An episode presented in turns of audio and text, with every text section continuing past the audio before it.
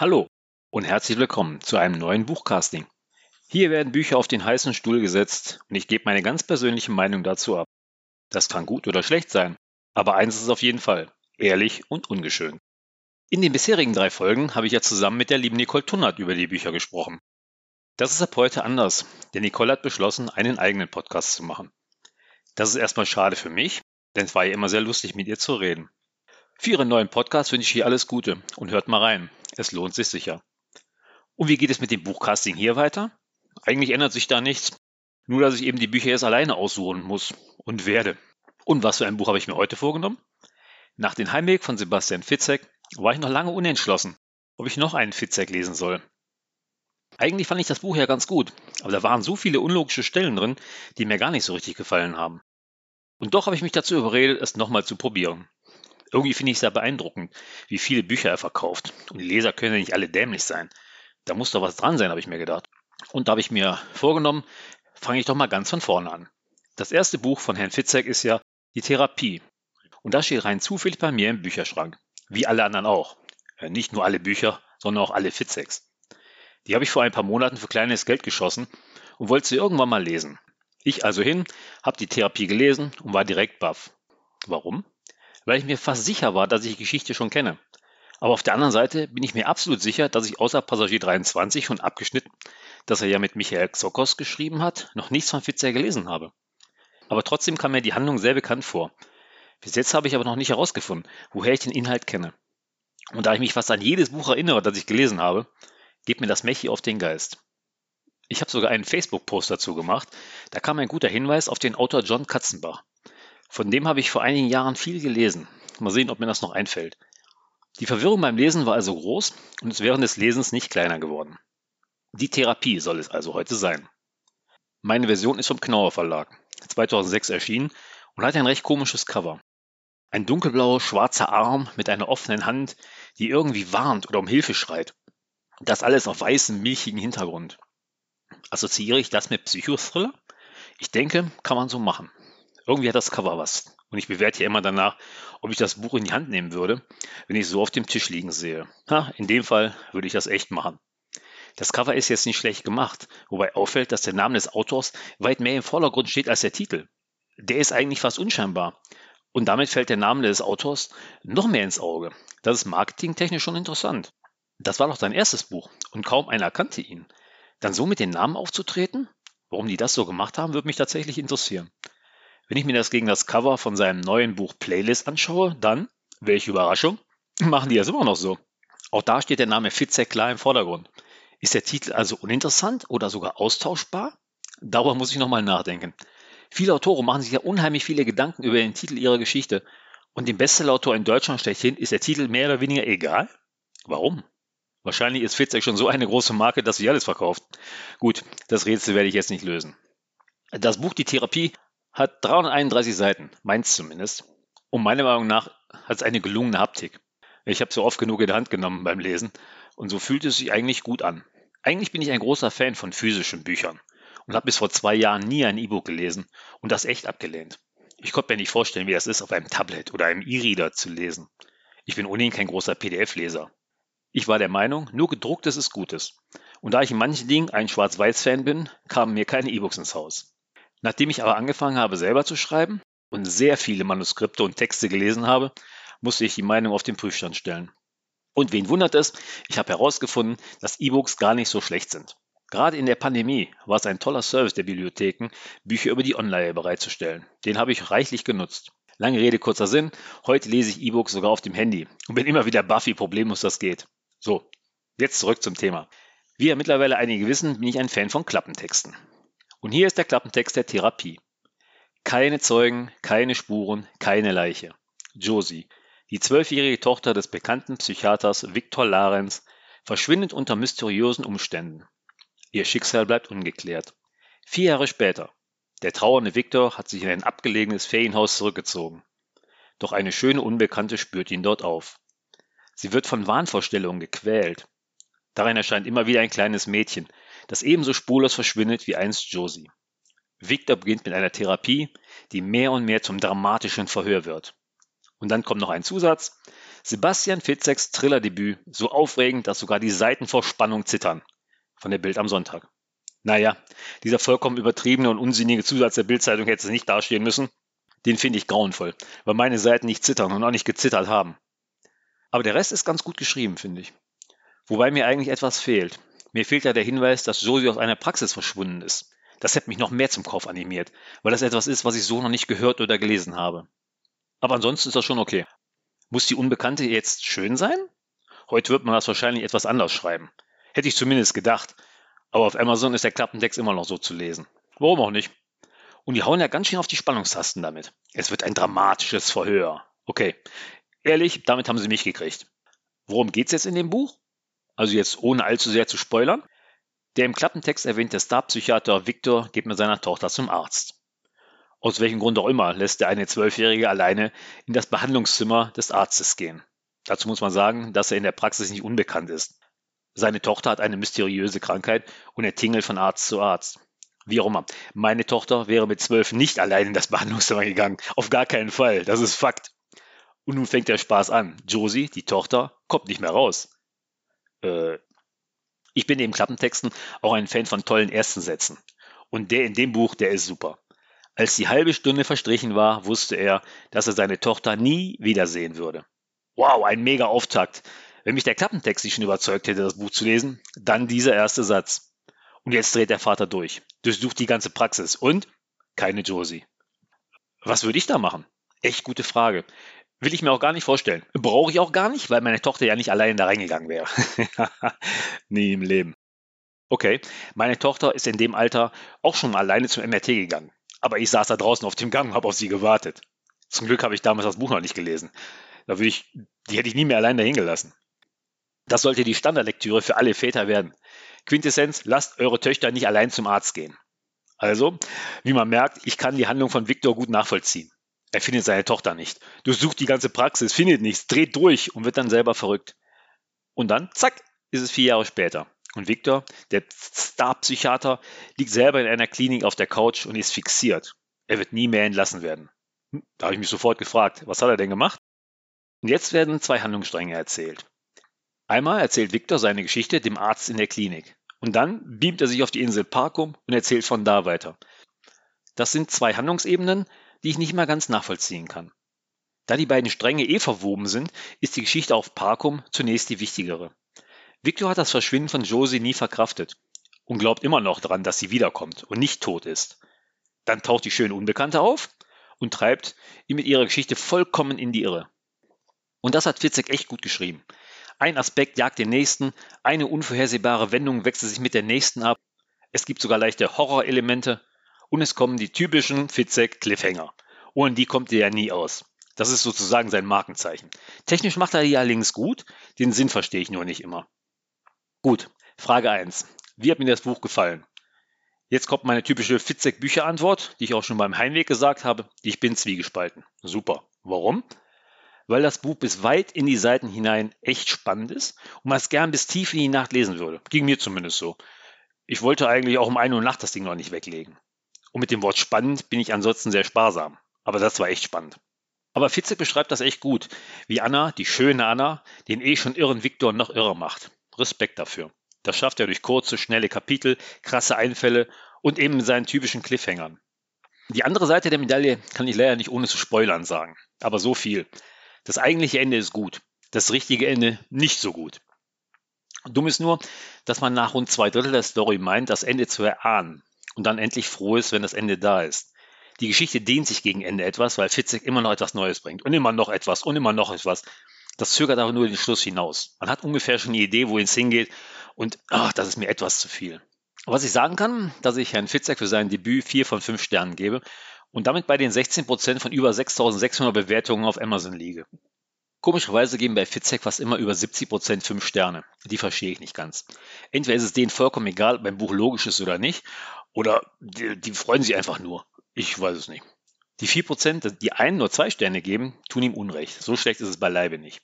Und die 7% mit drei Sternen kann ich auch verstehen, aber ich gebe vier. Und warum, sage ich nach der Spoilerwarnung. Und hallo, Spoilerwarnung. Ab jetzt erzähle ich alles. Wer das Buch also noch nicht gelesen hat, sollte es vorher lesen und dann weiterhören. So, und jetzt mal Butter bei die Fische.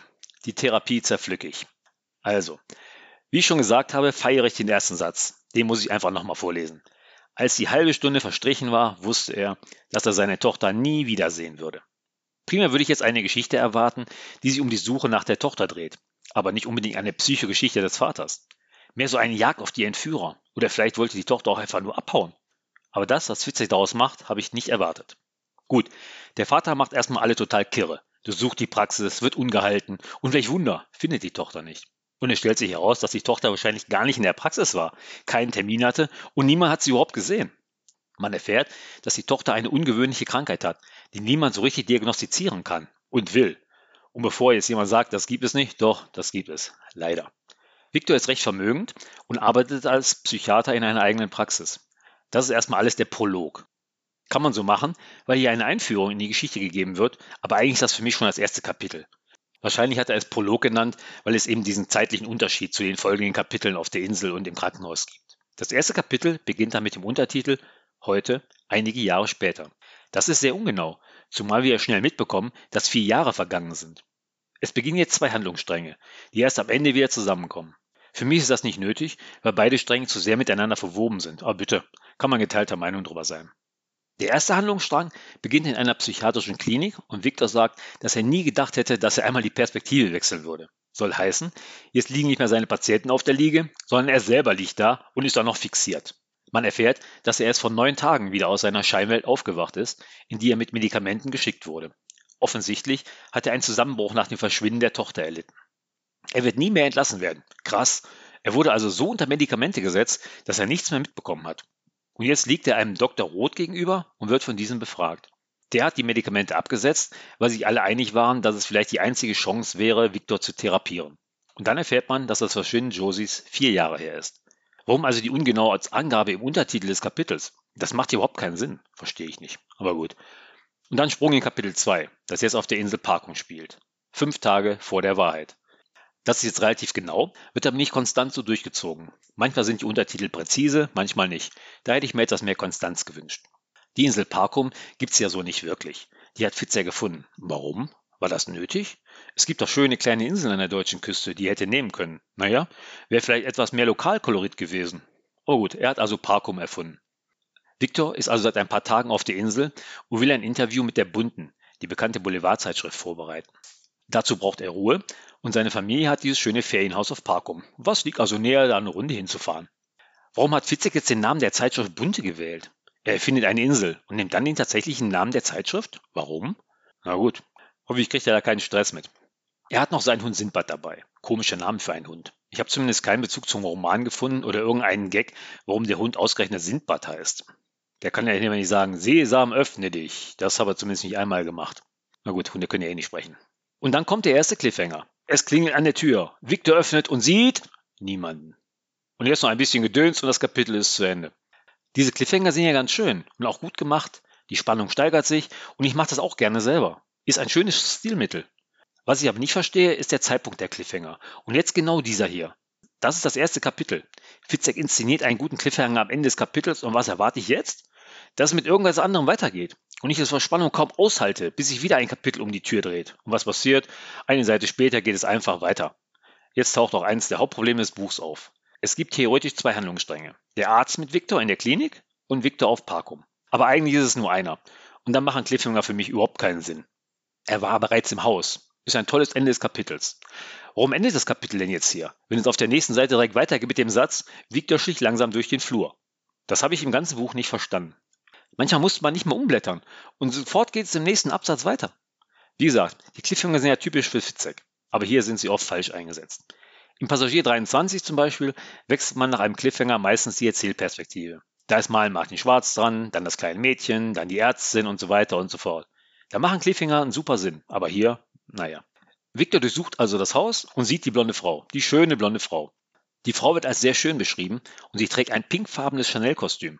Erkennt man das echt sofort? Erkenne ich ein Chanel-Kostüm? Ne, ich glaube nicht. Um mal mit den Worten von Hannibal Lecter zu sprechen, ich vermag das nicht. Sie bittet Viktor, ihm ihre Geschichte erzählen zu dürfen. Sie ist sich sicher, dass er die Geschichte hören möchte.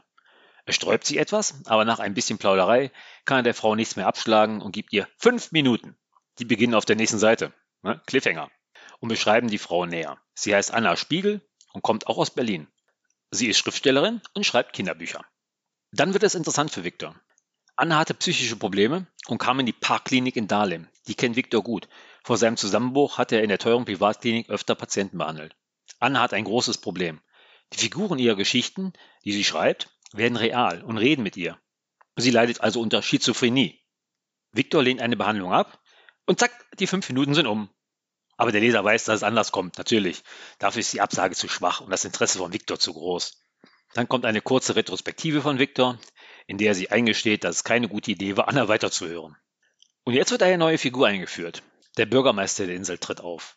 Der spielt eine ganz komische Rolle, denn er taucht immer aus dem Nichts auf und hat immer schlechte Nachrichten. Er warnt Viktor vor Anna und erwähnt, dass er sich nach einer Waffe erkundigt hat. Wo? Im Dorfladen. Ach klar, das mache ich auch mal so, wenn ich eine Waffe brauche. Ich gehe in den nächsten Krämerladen und frage einfach nach, hallo, können Sie mir eine Waffe verkaufen? Was soll der Unsinn? Als es komischerweise keine Waffe gibt, na klar, warum soll es da auch eine Waffe geben? Reichen auf einmal ein Messer eine Angelschnur. Naja, das ist schon ein bisschen wie Phishing vor Spannungselemente. Dann passiert etwas, was wichtig für den Spannungsaufbau sein wird. Ein Sturm zieht auf und Anna kann die Insel nicht verlassen. Der Fährbetrieb wird eingestellt. Gut, eine Erklärung für die weitere Anwesenheit muss er sich einfallen lassen. Von beiden werden wir noch viel lesen, von Anna und vom Sturm. Und wie der Zufall es so will, kommt die gute Anna natürlich wieder bei Victor vorbei und beginnt ihre Geschichte zu erzählen. Kapitel 8 hat wieder einen meiner geliebten Fitzekschen Cliffhanger. Und dann erzählte sie die schlimmste Geschichte, die Victor je in seinem Leben zu hören bekommen sollte. Und was passiert, als meine Spannung den Höhepunkt erreicht? Ich blättere eine Seite um und lese nichts mehr von der schlimmsten Geschichte, sondern es wird nett weitergeplaudert. Wozu zur Hölle ist denn der Cliffhanger da gewesen? Meint der Autor, ich schlage das Buch jetzt zu und warte drei Tage, bis ich weiterlese? Das ist für mich vollkommen überflüssig. Okay, ganz zufällig erinnert Victor die Geschichte von Annas Romanfigur, der kleinen Charlotte, an seine Tochter Josie. Charlotte leidet auch unter einer mysteriösen Krankheit und spätestens jetzt sickern ganz unterschwellig die ersten Gedanken bei mir ein, dass das Ganze irgendwie zusammenhängen könnte. Noch schwach, aber die Flamme ist entzündet. Und zu guter Letzt hat Annas Buch den Untertitel Die blaue Katze. Der uninformierte Leser wird jetzt mit aller Macht auf Parallelen hingewiesen. Ja, Josie Stofftier war eine blaue Katze mit dem Namen Nepomuk. Völlig überraschend geht das auch Victor etwas zu weit und ruft einen bekannten Privatdetektiv an, der ihm seit Josies Verschwinden immer wieder hilft. Soll der guten Anna mal auf den Zahn fühlen.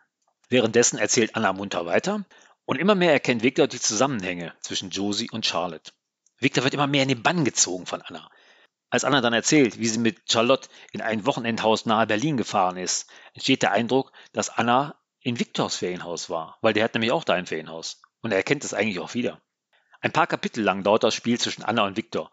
Irgendwann ist Anna erschöpft und bricht die Sitzung ab. Dann ruft der Privatdetektiv an und erzählt, dass er die Details aus Annas Geschichte geprüft hat und es keinen Zusammenhang zwischen Josie und Charlotte geben kann.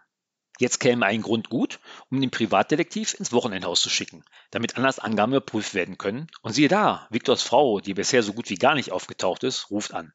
Im Wochenendhaus ist eine Scheibe eingeworfen worden. Oh, wie super. Das passt ja perfekt. Warum spielt die Ehefrau eigentlich eine solche Nebenrolle? Dass sie Geschäftsfrau ist und durch die Welt jettet, ist ein Detail, was ich unglücklich finde. Lässt man den Mann, der ja offensichtlich durch die Suche nach der Tochter verrückt geworden ist, alleine? Da werden schon erste Samen gestreut, dass da irgendwas nicht stimmt. Der Privatdetektiv fährt also tatsächlich zu dem Haus und findet die kaputte Scheibe. Aber nicht nur das, er findet auch ein Zimmer voller Blut. Wow, jetzt kommen auch noch ein paar Horrorelemente zum Tragen. Das wird richtig gut. Und jetzt kommt ein richtiger Cliffhanger. Denn jetzt hätte ich erwartet, dass der Privatdetektiv im nächsten Kapitel weitererzählt. Aber nein. Jetzt geht's zurück in die Gegenwart. In den Raum, in dem Viktor liegt und mit Dr. Roth spricht. Das ist jetzt mal gut gemacht. Nicht immer, dass man umblättert, liest einfach weiter, sondern Szenenwechsel. Dafür ist ein Cliffhanger ja eigentlich da und das ist jetzt nett gemacht. Aber leider wird der Gesprächsfaden sofort wieder auf Annas Geschichte und das blutige Zimmer gelenkt. Also man kommt von Annas Geschichte und dem Privatdetektiv, der in dem Haus war, zack, Cliffhanger, dann Szenenwechsel in der Klinik heute und dann erzählt Victor wieder über die Geschichte. Das heißt, das ist ein minimaler Exkurs. Das, das gefällt mir nicht. Ganz nebenbei lässt Victor also einfließen, dass er es gut finden würde, wenn Dr. Roth ihn freilassen würde. Ja, das ist ja super. Völlig überraschend lehnt der Doktor natürlich ab und Victor denkt sich, na dann erzähle ich doch einfach mal weiter. Ein kleiner Nebenschauplatz wird eröffnet. Der Hund ist weg und Victor begibt sich im aufziehenden Sturm auf die Suche. Äh, Victor erzählt Anna davon, die vorbeigekommen ist, dass Sindbad weg ist und sie treibt den Wahnsinn jetzt auf die Spitze. Hey, was für ein Hund? Ich habe noch nie einen Hund gesehen. Okay. Den Grund für die ganze Hundegeschichte habe ich nicht verstanden. Das tut für mich absolut nichts zur Sache. Abgesehen davon, dass er dann tot aufgefunden wird. Also komplett überflüssig. Jetzt kommt für mich eine komische Sache. Anna erzählt munter weiter und dann erwähnt sie, dass sie Penicillin für Charlotte gekauft hat. Wozu? Sie ist doch die Autorin und hat Charlotte erschaffen. Warum kauft man einer Romanfigur Penicillin?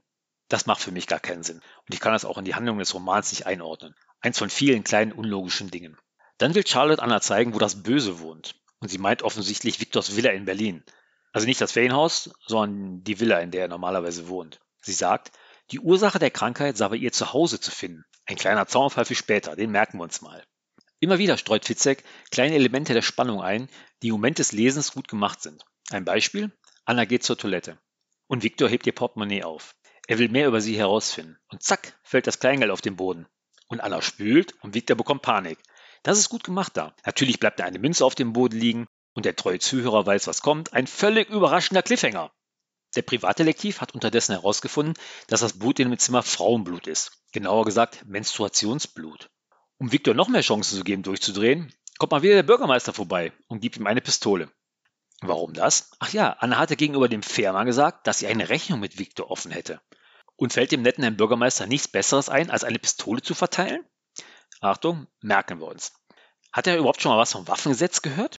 Mal eben so eine kleine Straftat begehen und einem offensichtlich verwirrten Mann eine Waffe geben? Na super. Der Sturm wird heftiger und zum ersten Mal erfahren wir etwas von Victors Albtraum. Er sitzt mit Josie im Auto und rast auf das Meer zu, mit voller Geschwindigkeit. Und dann stürzt das Auto ins Wasser und es droht im Ozean zu versinken. Und wie schön, kurz bevor er nass wird, wacht er auf.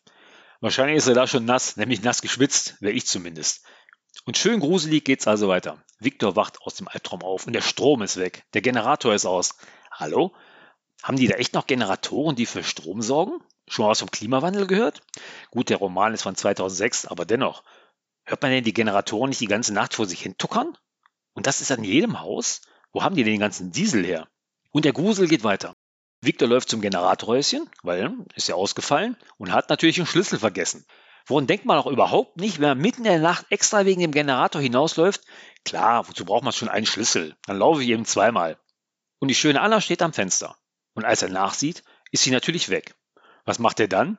Er legt sich wieder aufs Ohr. Na klar, das würde ich auch machen. Nee, ich würde mit der Wumme neben dem Kamin warten und die alte abballern, wenn sie kommt. Gut, Victor ist da pragmatischer und schläft lieber eine Runde. Und damit Victor Anna nicht vergisst, ruft sie am nächsten Morgen wieder an. Und jetzt will sie ihre Geschichte weitererzählen. Sie war mit Charlotte in Hamburg in einem Hotel. Natürlich war Victor auch schon im Hotel. Und jetzt kommt eine gute Information. Charlotte ist vergiftet worden. Ihre mysteriöse Krankheit ist also absichtlich herbeigeführt worden. Victor schließt daraus, dass Josie sie selber vergiftet haben muss. Um ein schreckliches Erlebnis zu verarbeiten? Kann sein.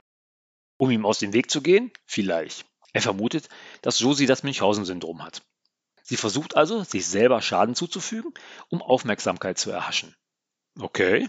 Also währenddessen hat jetzt der Privatdetektiv herausgefunden, dass Anna eigentlich Anna Spiegel heißt. Aber weiter weiß er nichts über sie. Na gut, Geld verschwendet. Aber Viktor kommt auf eine Idee und ruft in der mondänen Klinik in Dahlem an. Und weil ja Telefonistinnen in Büchern immer redselig sind, trifft er auf eine auskunftsfreudige Frau und erfährt, dass die gute Anna vor einem Jahr in der Klinik verblutet ist. Und auch Anna wurde vorher vergiftet. Wow, Okay, das ist gut zu wissen.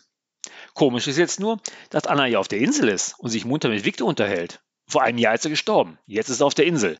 Da kam mir zum ersten Mal die Idee, dass sich Anna nur in Victors Kopf aufhält. Und jetzt steht Anna vor der Haustür und gibt Victor die ausgedruckten Seiten ihres Manuskripts. Sie hätte es heute Morgen extra für ihn fertig geschrieben. Oh, und freundlich wie Victor ist, ist er natürlich immer noch nicht misstrauisch und bittet sie herein. Ein weiteres Horrorelement kommt Anna mixt Victor eine weiße Substanz in den Tee. Hui. Nach ein bisschen Geplänkel stellt Victor Anna zur Rede und beschuldigt sie, ihn vergiften zu wollen. Ich? Sie vergiften? Aber nein. Das ist doch nur Paracetamol. Ach so, ja, danke. Dann habe ich ja gar nicht gedacht. Manchmal sind mir die profanen Aufklärungen zu simpel. Und jetzt gibt Anna Victor den Rest. Sie wirft das Manuskript ins Feuer. Victor glaubt, er wird also niemals das Schicksal Josies herausfinden. Jetzt wird's richtig krass. Der umtriebige Bürgermeister kommt mit dem toten Hund Sindbad vorbei.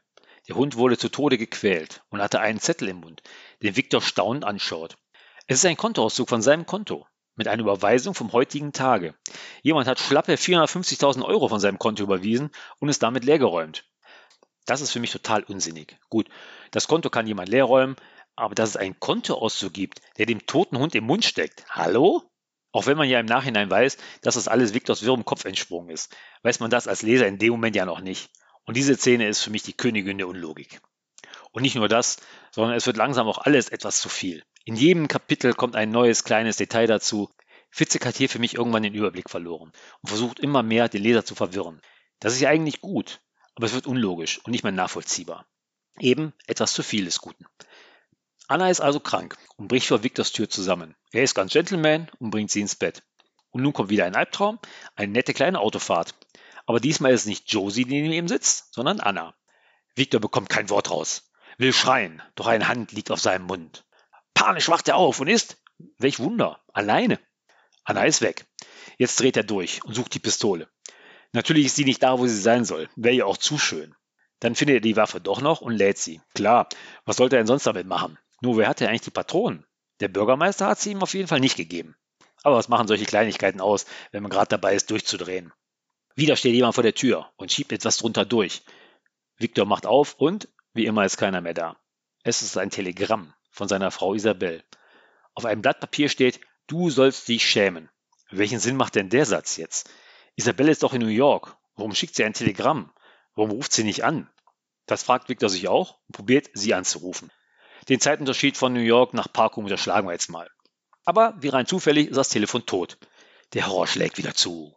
Jemand hat den Stecker aus der Wand gezogen. Wer macht denn sowas, den armen Mann so in Schrecken zu versetzen? Victor lässt sich nicht weiter verunsichern und ruft wieder bei Isabelle an. Diesmal erreicht er sie und sie ist sehr wütend. Sie hatte früher schon mal versucht anzurufen und da war eine Frau am Telefon.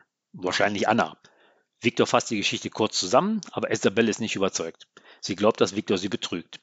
Im Wissen des Endes ist diese Episode eigentlich kompletter Unsinn, denn es gibt null Gründe für Isabel, Victor ein Telegramm zu schicken oder anzurufen. Oder denkt er sich selbst den Anruf aus? Nee, das macht keinen Sinn. Dann stellt er fest, dass alle seine Informationen auf seinem Computer verschwunden sind. Das finde ich eine wirklich unsinnige Szene. Erstens, wer hat heute kein Passwort auf seinem PC? Noch dazu, wer ein Psychiater ist und sensible Daten drauf hat. Gut, ich oute mich. Ich habe auf dem Laptop auch kein Passwort. Warum eigentlich nicht? Hm, keine Ahnung. Gut, lassen wir das mit dem Passwort nochmal durchgehen. Aber dass alle Daten weg sein sollen? Wie soll das denn auf einmal so schnell gehen? Hushi Hushi in USB-Stick reingesteckt und alles kopiert. Als ich das mit meinem neuen Laptop gemacht habe, hat das Stunden gedauert. Also das nehme ich jetzt mal nicht so eben ab.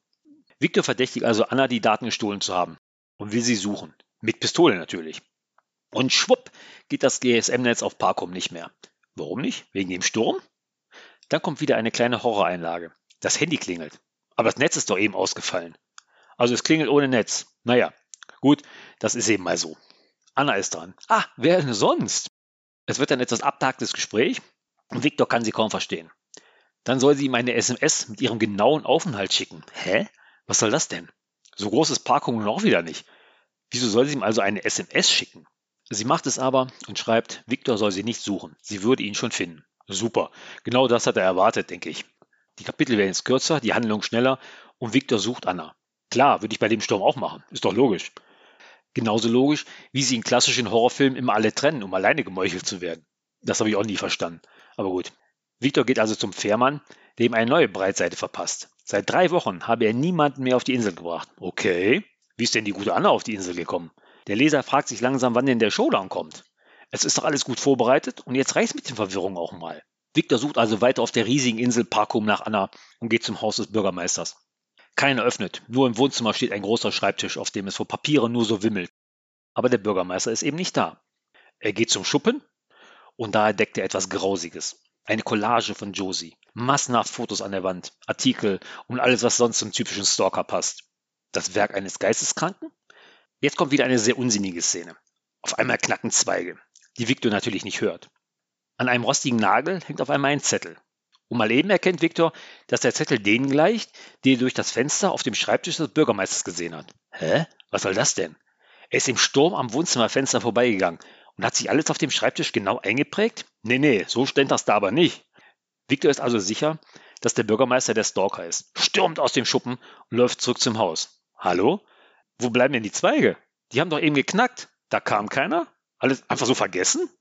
Okay, Zweige sind dahin. Im Haus ist natürlich niemand. Er wusste wo natürlich, wo der Schlüssel versteckt ist. Aber wahrscheinlich ist das da üblich, dass der einfach unter einem Blumentopf liegt. Wie auch immer. Der Laptop auf dem Schreibtisch ist natürlich an und einen passwortgeschützten Bildschirmschoner haben wir auch nicht. Okay. Über Sicherheitsaspekte müssen wir uns keine Gedanken mehr machen. Sonst wäre diese ganze Sache vorbei, bevor sie begonnen hat. Victor findet sein Interview mit der Bunten auf dem Schreibtisch. Dann geht er an den Laptop und sofort sieht er die Daten mit dem Interview. Seine ganzen Daten scheinen auf dem Laptop zu sein.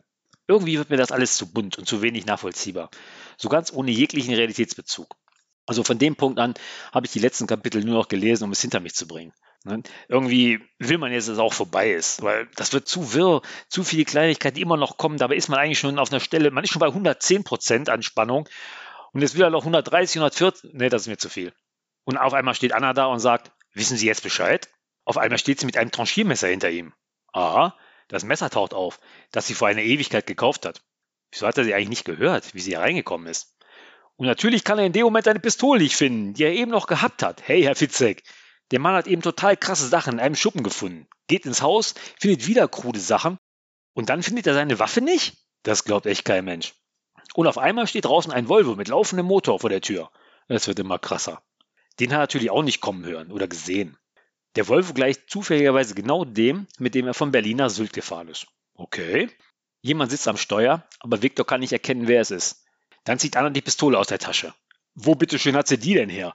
Ich habe nicht gelesen, dass sie sich auf den Schreibtisch zubewegt hat. Naja, wie auch immer. Victor fügt sich und geht zum Volvo. Der Fahrer ist schemenhaft. Hä? Wie groß ist der Volvo denn? Und er kann den Fahrer nicht erkennen? Horror pur? Nee, Unsinn pur. Anna steigt auch ein und setzt sich neben Victor. Dann gibt sie ihm drei Seiten aus ihrem Buch, das ja eigentlich verbrannt ist. Er soll lesen. Anna entsichert die Waffe. Ich frage mich, warum die das in den Büchern immer machen. Warum hat sie die Waffe denn nicht schon vorher entsichert? Mit einer gesicherten Waffe bedroht man doch niemanden. Also die Waffenhandhabung in vielen Romanen ist katastrophal beschrieben. Der nicht zu erkennende Fahrer rast über Parkum. Wie groß war Parkum nochmal? Da gibt es ja wohl kaum viel Gelegenheit zum Rasen. Und jetzt wird's richtig krude. Anna schreibt, dass sie mit Charlotte von Sylt nach Parkum gefahren ist und dass Charlotte von da an Josie heißen wollte.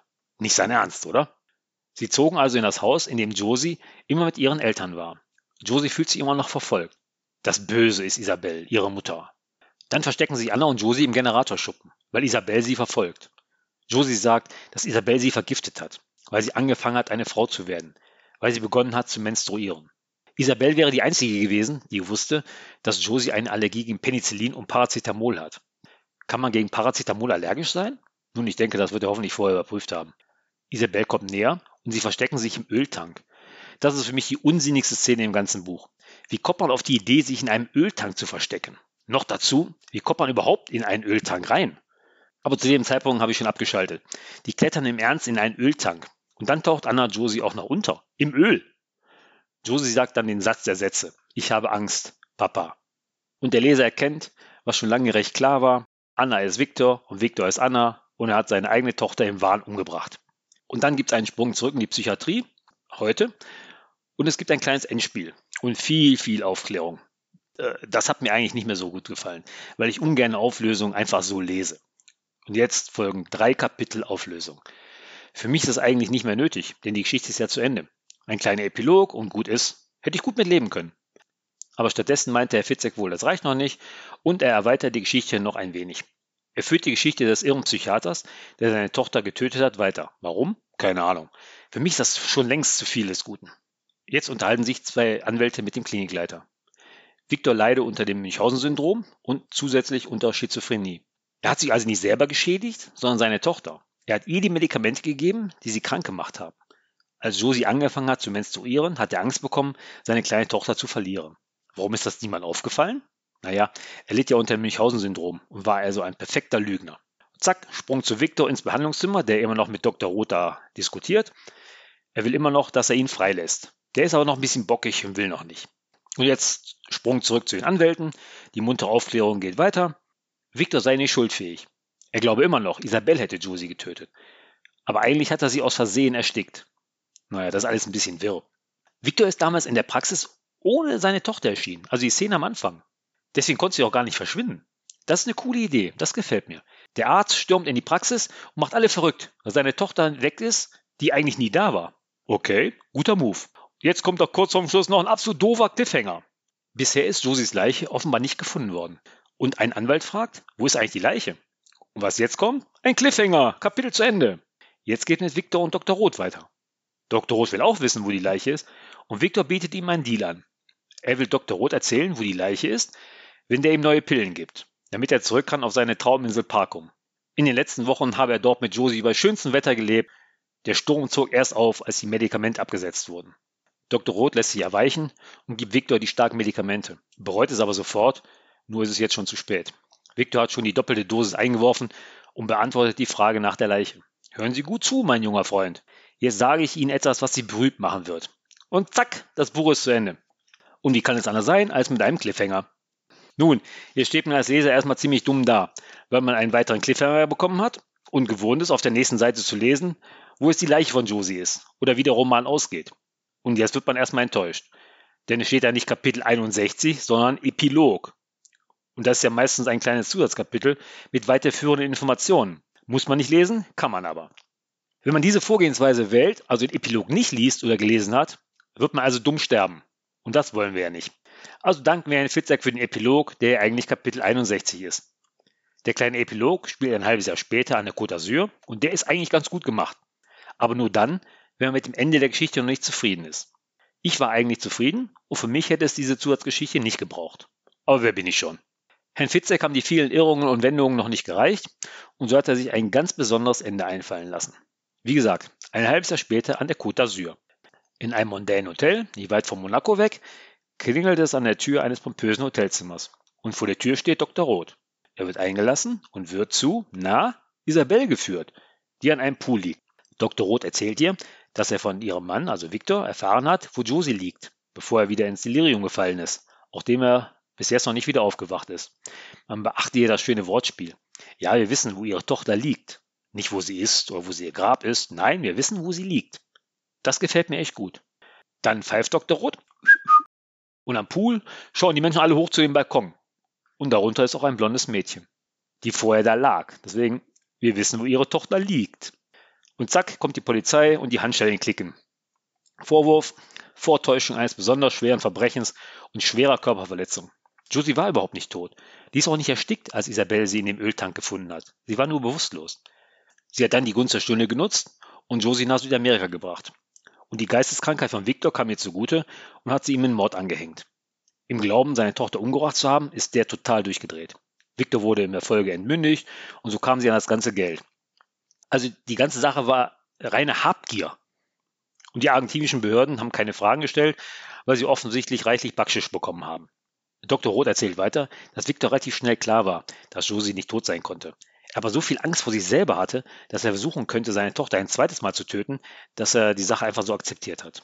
Als Psychiater wusste er, dass seine Heilungschancen relativ gering sind und so hat er sich auf die Scheininsel Parkum begeben. Und Ende. Das war echt ein krasser Roman, den Fitzek da geschrieben hat und ich bereue sicher nicht, den gelesen zu haben, auch wenn ich hin und wieder etwas kritisiert habe. Und jetzt in Summe, was hat mir gefallen? Die Geschichte ist sehr spannend aufgebaut. Und das von mir, der findet, das Wort spannend ist sehr überstrapaziert. Heutzutage findet man ja alles spannend. Auch wenn jemand Brötchen kaufen geht, ist das spannend. Das ist echt schlimm. Warum finde ich es also spannend? Weil ich nicht aufhören wollte zu lesen. Das ist mein Hauptkriterium für Spannung. Wenn ich nachts um eins noch weiterlesen möchte, dann ist das echt ein gutes Zeichen. Dann mag ich die kurzen Kapitel, die sind sehr lesefreudig. Die ewigen Cliffhanger mag ich etwas weniger. Der Spannungsaufbau der Geschichte, der ist Fitzek gut gelungen. Es fängt krass an mit dem Verschwinden des Mädchens. Das ist also echt mein Highlight. Und es geht immer weiter und immer weiter. Hört eigentlich nie auf. Das ist aber zugleich auch ein Problem des Buchs. Irgendwann ist es anstrengend, immer wieder neue Wendungen und neue Ereignisse zu lesen, bevor die zuvor geschehenen irgendwann sinnvoll erklärt worden sind. Was man gut nachvollziehen kann, ist der seelische und körperliche Verfall von Viktor. Da kann man echt mitfühlen. Der Kerl, der macht einiges durch. Da hat man fast Mitleid mit dem. Das ist äh, gut gemacht. Dann gefallen mir noch die anderen Figuren gut, die den Psychiater immer weiter verwirren der Bürgermeister, Isabel und auch Anna. Die haben zwar nicht besonders viel Tiefgang, aber treiben die Handlung an. Fitzek hat in dem Fall sicher nicht für jede Person ein paar Seiten voll mit Charakterisierung geschrieben, wie es in Schreibratgebern so vorgeschlagen wird. Das ist meiner Meinung nach hier auch gar nicht notwendig. Die Figuren sind genau so, wie sie sein müssen. Einfach kurz, prägnant, klauen keine Geschichte, man muss sich Ewigkeiten erklären darüber. Die handeln und machen das Ding und treiben die Geschichte voran. Das gefällt mir gut. Und dann die kleinen Horrorelemente, wie den Sturm, das Telefon, das mal geht und mal nicht, der verschwundene Hund, der dann tot zurückkehrt. Keiner kennt Anna auf einmal. Die Dinge, die verschwinden und wieder auftauchen. Das mit den Münzen. Ah, das alles wohl dosiert und das hat er gut gemacht. Was hat mir nicht gefallen? Die Cliffhanger. Ich habe es ja schon oft erwähnt. Die sind zwar manchmal gut gemacht, aber meistens waren sie vollkommen überflüssig. Und man hätte sich ein Kapitel einfach schenken können. Komisch bei den Cliffhangern war auch, dass es manchmal direkt auf der nächsten Seite weiterging. Manchmal musste man nicht mal umblättern. Das heißt, Cliffhanger und zwei Zentimeter weiter ging es weiter. Wozu dann der Cliffhanger? Naja, und da war mir der Mittelteil einfach zu lang. Es hätten ruhig ein paar Wendungen weniger sein können, weil er so ab der Hälfte fast klar war, dass es auf Victor hinausläuft. Da hilft auch das sonnige Ende an der Côte d'Azur nicht weiter. Die Geschichte ist irgendwann einfach auserzählt. Irgendwann war die Anna, Josie, Charlotte-Geschichte auch mal ausgereizt. Überhaupt nicht gefallen hat mir dagegen der Infodump in den letzten vier Kapiteln. Da hat man die ganze Aufklärung einfach so runtergebetet. Das mag ich überhaupt nicht. Das hätte ich lieber in Handlung umgesetzt gehabt und nicht einfach vier Kapitel lang erklärt, was passiert ist. Jetzt habe ich vorher 56 Kapitel lang gelesen. Und jetzt in vier Kapiteln bekomme ich alles serviert? Nee, danke. Das ist nicht mein Ding. Unentschlossen bin ich auch immer noch beim Ende. Gut, das muss man mögen oder nicht. Ich werde nur etwas darüber nachdenken müssen, ob ich das mag oder nicht. So, das war es jetzt. Meine Analyse der Therapie. Und wie ist es mit euch? Wie hat euch das Buch gefallen? Schreibt es mir. Das würde mich echt interessieren. Seid ihr bei den über 70 Prozent, die fünf Sterne verteilt haben? Sind diese Leser zu unkritisch? Wer weiß das schon. Und ich möchte mir da auch keine Beurteilung anmaßen. Meine Meinung habe ich ja bisher klar gesagt. Fitzeks erster Roman hat mir gut gefallen und ich werde sicher noch ein paar von ihm lesen. Der nächste Roman hier auf dem heißen Stuhl beim Buchcasting wird aber diesmal keiner von Herrn Fitzek sein. Was wird es dann sein? Lasst euch überraschen. Und ich würde mich über eine Bewertung von euch für den Podcast freuen. Bis dann, um es mit Björn Werner von den Romantikern zu sagen, tschüss mit Üss.